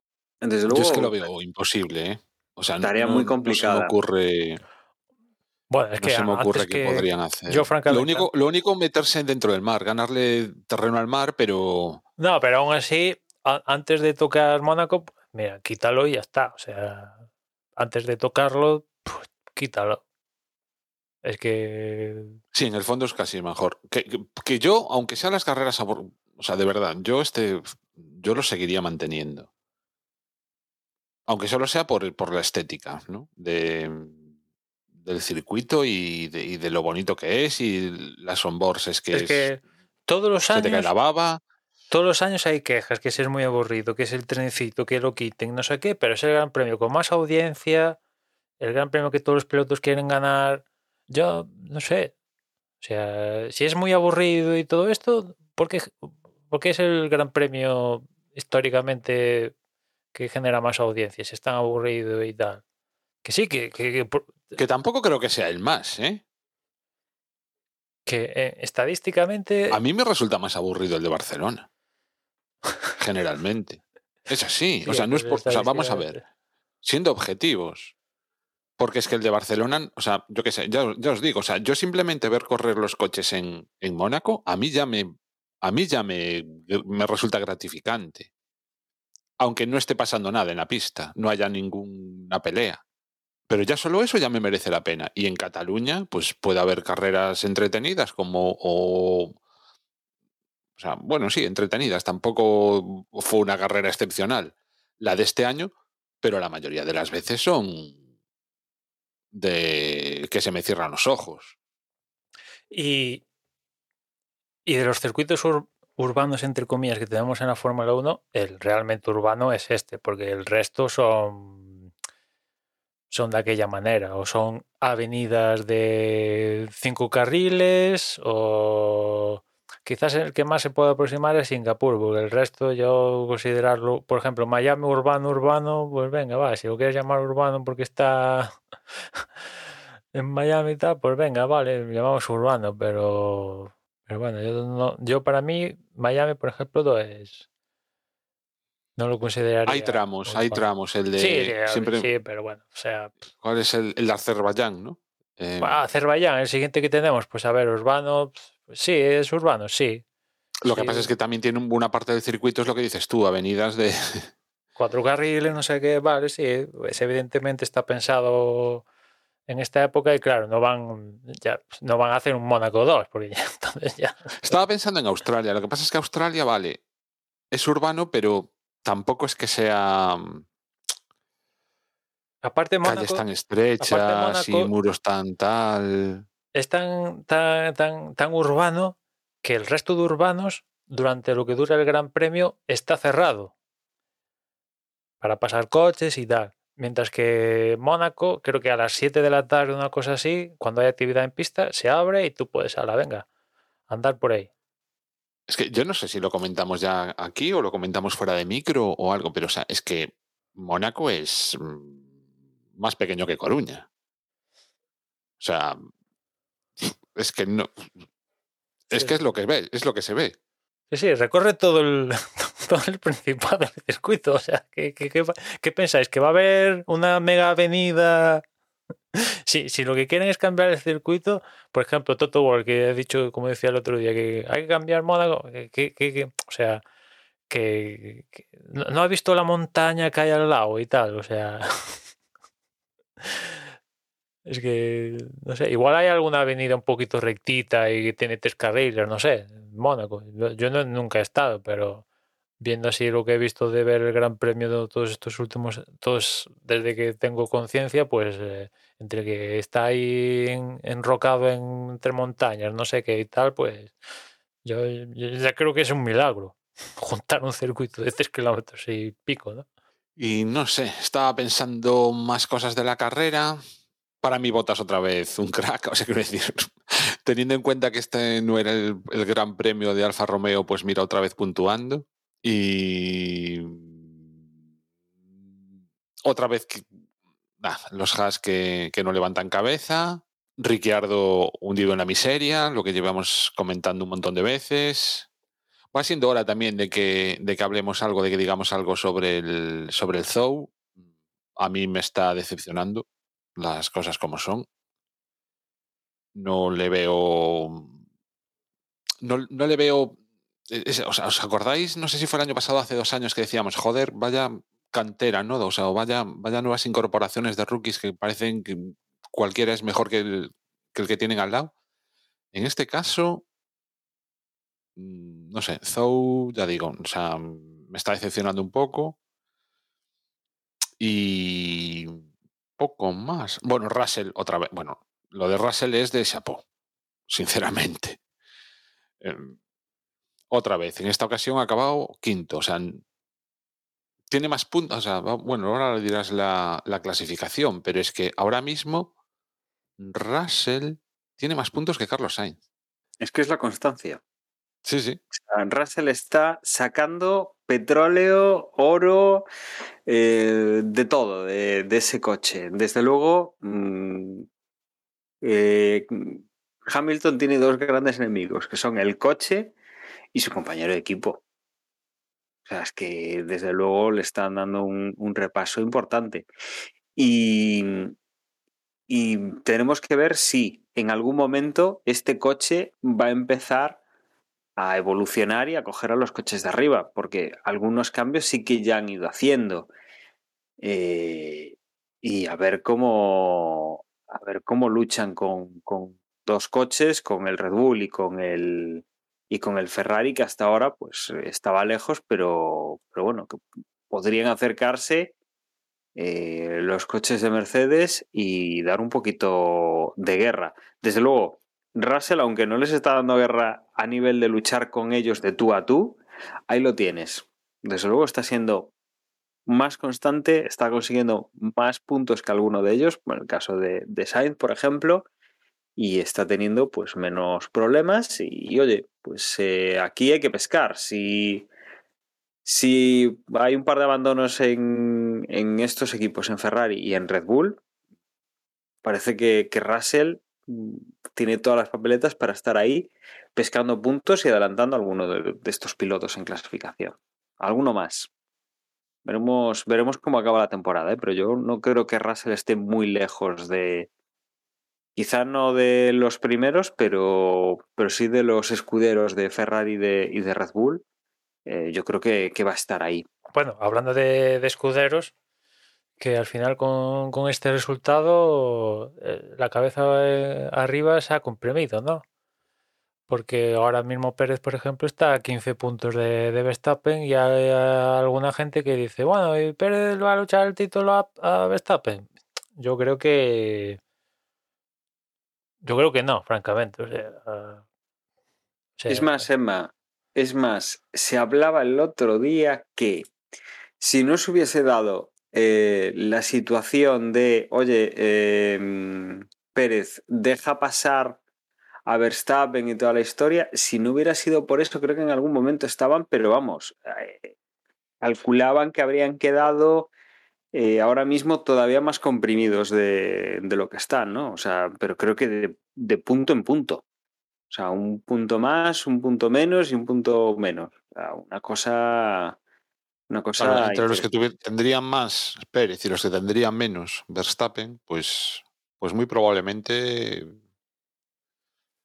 Sí, sí, estaría, vamos, pegadísimos. Además, eh, me da que también estarían, pero vamos, los tres, incluido Leclerc.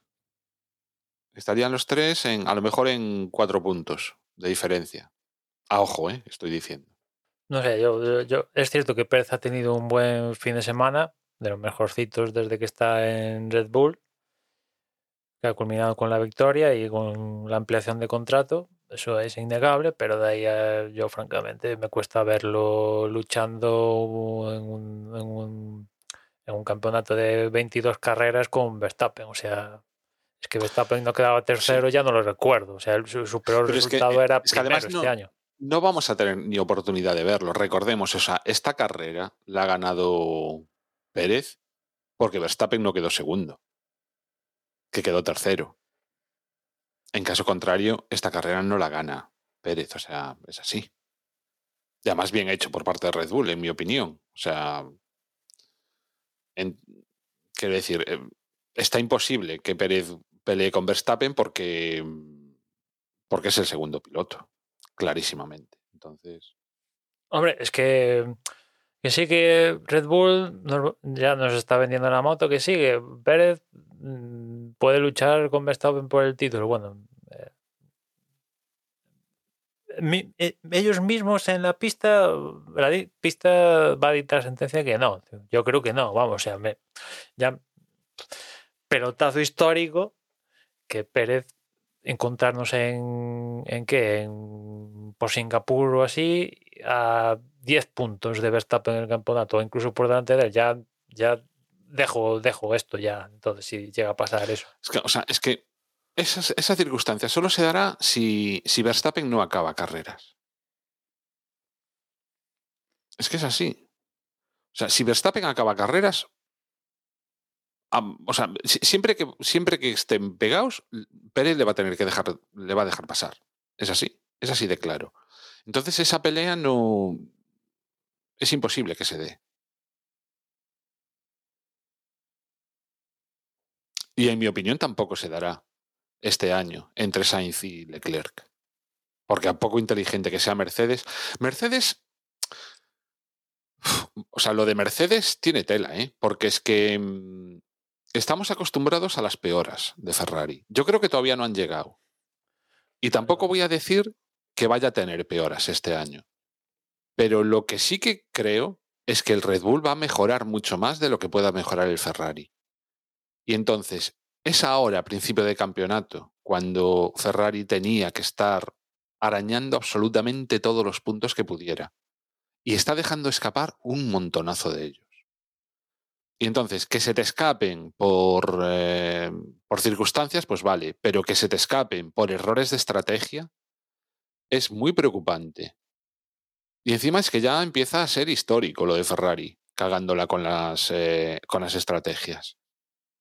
Bueno, da la una sensación de que no. muchas veces tienen el propio enemigo dentro. O sea, ¿cuál, ¿qué dices? ¿Que, un- que no, yo una lo que no entiendo es, eh, o sea, mm, ¿por qué, mm, o sea, por qué, por qué deciden cubrir a Pérez con, con Leclerc y, y que no lo hubiera cubierto Sainz, aunque hubiera perdido la posición, pero, ¿sabes? O sea, que va Claro. por delante, o sea, si, que lo siento por él, pero si alguien tiene que pringar en Ferrari, pues que pringue Sainz, ¿sabes? O sea, es lo que hay. Pero es que yo creo que es que, o sea, eso es un error de estrategia.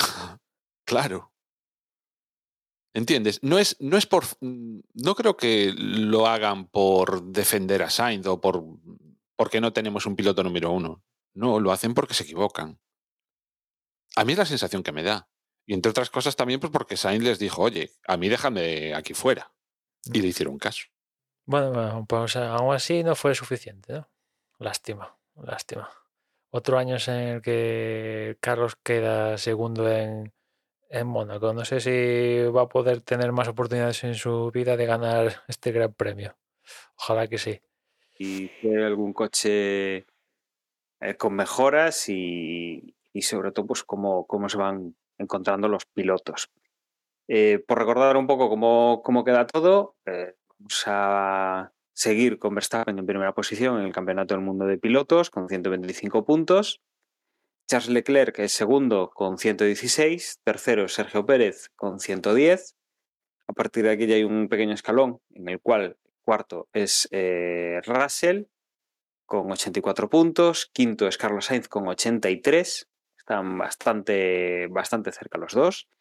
A partir de ahí, sexto es Hamilton con 50, séptimo Lando Norris con 48, octavo Valtteri Bottas con 40, noveno Esteban Ocon con 30 puntos, décimo Magnussen con 15, un décimo Ricciardo con 11, los mismos que tiene Yuki Tsunoda, que es décimo segundo, décimo tercero es Fernando Alonso con 10, décimo cuarto es Pierre Gasly con 6, décimo quinto Vettel con 5 puntos, décimo sexto Albon con 3, décimo séptimo Stroll con 2 puntos, décimo octavo Sub con 1 punto y sin puntuar esta temporada todavía Mick Schumacher, Nico Hulkenberg y Latifi.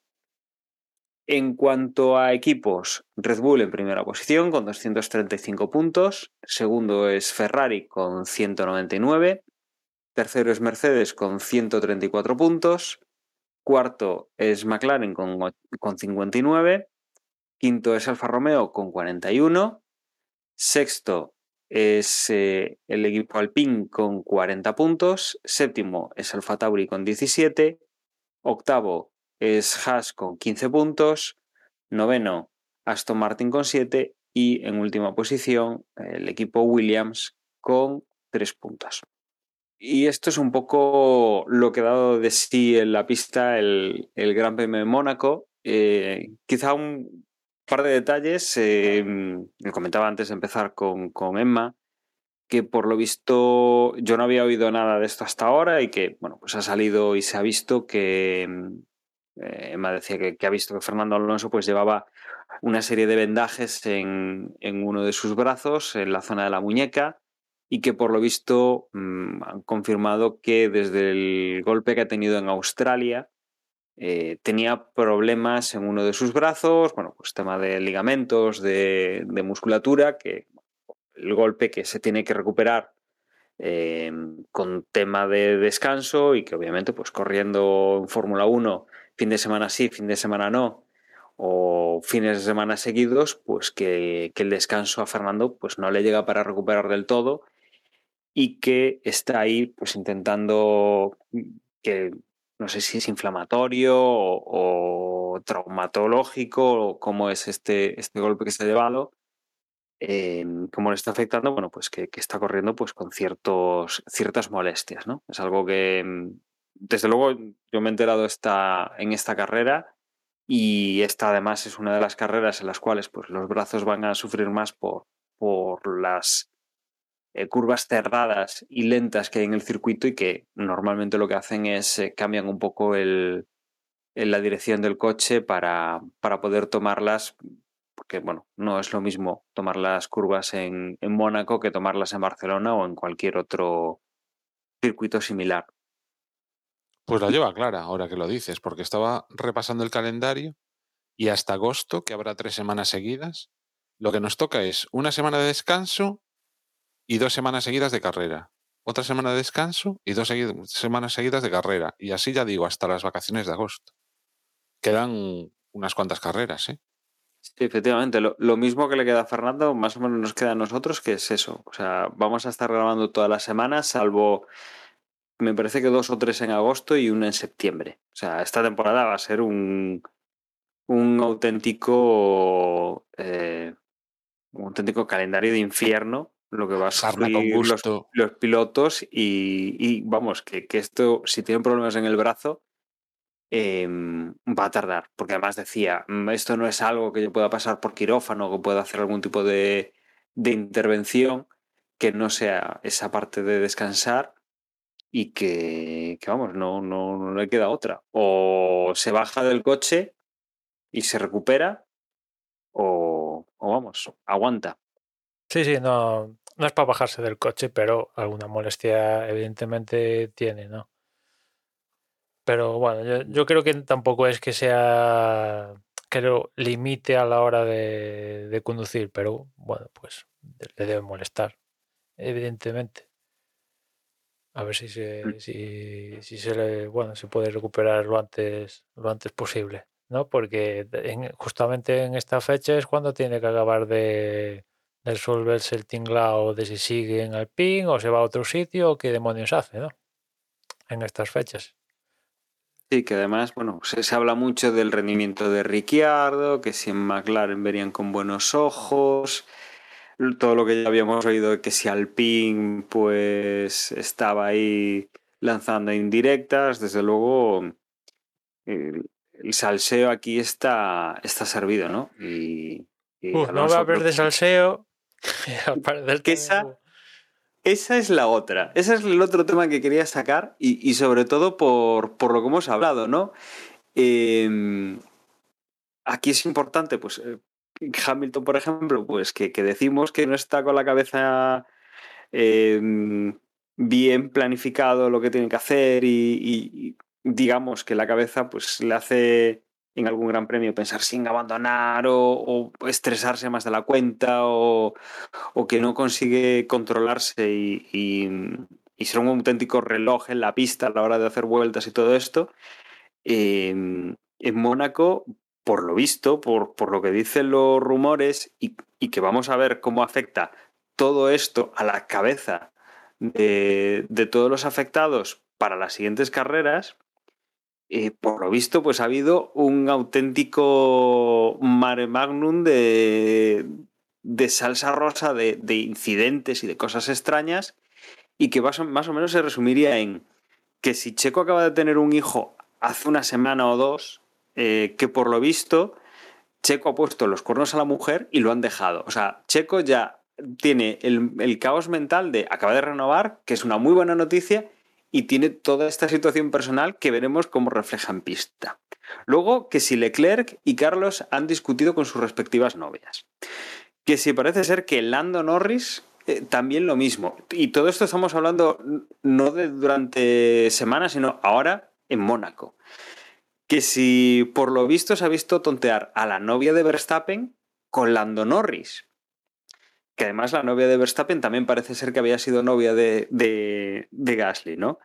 Eh, se habla incluso, bueno, de, de, que hay una detención de un piloto que no se llega a decir todavía que es de Fórmula 1, pero bueno, que es un piloto que el nombre acaba en is, como puede ser Landon Norris, que parece ser que lo detienen conduciendo bebido.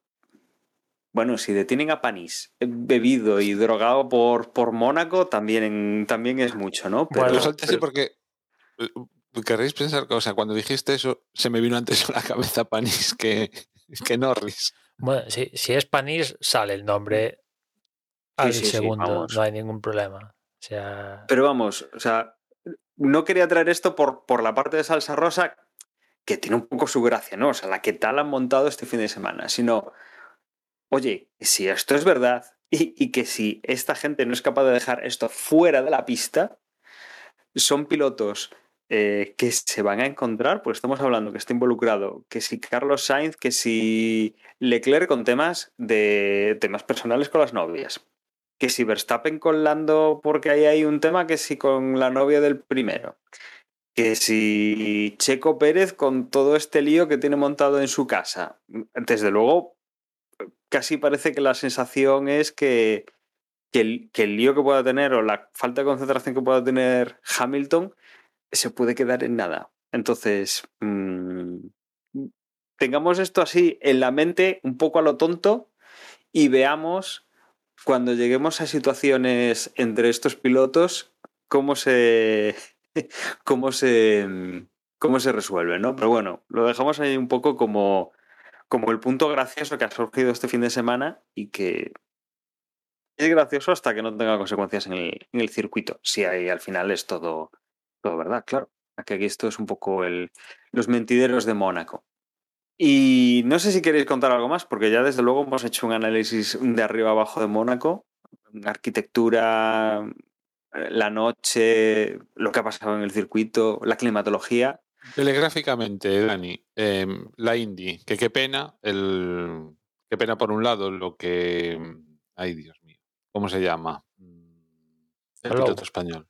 Palou, joder pues que por, por, circunstancias total y absolutamente ajenas a cualquier motivo que pudiese deberse a, a, él o al equipo, quedó prácticamente a mitad de carrera, vamos, imp imposible el, el, ganarla, pero que aún así fue un, una indie bastante entretenida con yo creo que un par de vuel últimas vueltas de, de, infarto, vaya, no sé, ¿la visteis? Sí, sí, no, sí, la verdad la vi, es que no, vi. no tuve ocasión. ¿Y qué te pareció? ¿También estuviste ahí pegado al asiento en las últimas vueltas? ¿Qué diferencia con Mónaco, joder? Bueno, es un poco Mónaco también, ¿eh? Tampoco quiero decir. Hubo menos adelantamientos este año quizá que otros, eso sí que es cierto, y costaba más, ¿no? No sé, no sé por qué, pero. Sí, sí, desde que tienen el, el aeroscreen, perjudica un poco adelantarse en situaciones de carrera, pero aún así este año han, han marcado el récord de, de, velocidad en, en, en, la pole, o sea que han ido muy rápido este año en concreto. O sea que, bueno, pero en general, bueno, típica carrera de, de Indy, ¿no? O sea, hay sus incidentes, hay sus banderas amarillas que te pueden beneficiar o te pueden perjudicar, que en este caso para Palou que la verdad que mm, él y Dixon llevaban la carrera súper controlada, yo diría, incluso excesivamente controlada. Y qué cagada de Dixon al final, Dios. Y primero Palou le sale la bandera amarilla justo en el peor momento posible y después Dixon que no le perjudicó la bandera amarilla, pues cuando tiene que meterse en boxes, pues se excede la velocidad en el carril y, y, y le sancionan evidentemente. Y, y, los dos que tenían la carrera, ya digo, incluso excesivamente controlada, porque incluso iban dando relevos, pues se perdieron todas las opciones. Es cierto que al final Palo acaba noveno y, y remontó un poco y tal. Y de cara al, al título, que una vez que no consigues la victoria en la, en la Indy 500 ya poco piensas también tus opciones de, de, repetir título en la IndyCar, pues ni tan mal porque rivales directos pues eh, pincharon, tuvieron incidentes y tal, pero bueno, al final Eso sí, el, el equipo más fuerte de, de esta edición, que es eh, Ganassi, que es donde está Palou, pues no, no fue ni Dixon ni, ni- ni el propio Palou, sino que al final apareció Ericsson, que la verdad se defendió muy bien con, con Patricio Ward, que, estaba, que estaba disputando la victoria, lo defendió muy bien en las vueltas estas después de, de bandera roja que hubo, ¿no? Después de un accidente que, que prefirieron acertadamente, yo creo, sacar bandera roja antes de que la carrera acabara con bandera amarilla, aunque finalmente acabó con bandera amarilla porque a última hora hubo un accidente también y pero bueno, fue que media vuelta, una cosa así. O sea que buena victoria para Ericsson que logra el mejor lo mejor que ha hecho en su vida. Resultado pues, de su vida, diría. resultado ¿no? de su vida. Y, y básicamente se asegura su asiento hasta que decida retirarse en la IndyCar con la victoria en la Indy 500. Bueno, pues nada, yo creo que hasta aquí ha llegado este mm, episodio sobre el Gran Premio de Mónaco y este añadido de la Indy 500. Y como siempre, agradeceros que hayáis estado con nosotros una semana más, que os recuerdo que nuestra página web es desdebox.es, donde vais a poder encontrar, aparte de los episodios del podcast, las redes sociales y las formas de contacto con, que tenéis con nosotros. De todas formas, ahora os las recuerdan mis compañeros. Y sin más, me despido, un saludo y hasta la próxima. Y si os queréis poner en contacto con nosotros mediante Twitter, pues recordad que somos arroba desde boxes o si no, tenéis otra opción como puede ser el grupo de Telegram al que accedéis mediante la dirección t.me barra desde boxes. Nada más por mi parte, ya nos escuchamos en la próxima carrera. Para enviarnos un email, hacedlo a desde boxespodcast.gmail.com y bueno, nada más. La semana que viene, este fin de semana, lo tenemos de descanso y ya eh, el que nos espera es el Gran Premio de Azerbaiyán. Venga, muchas gracias por llegar hasta aquí y hasta la próxima. Chao, chao.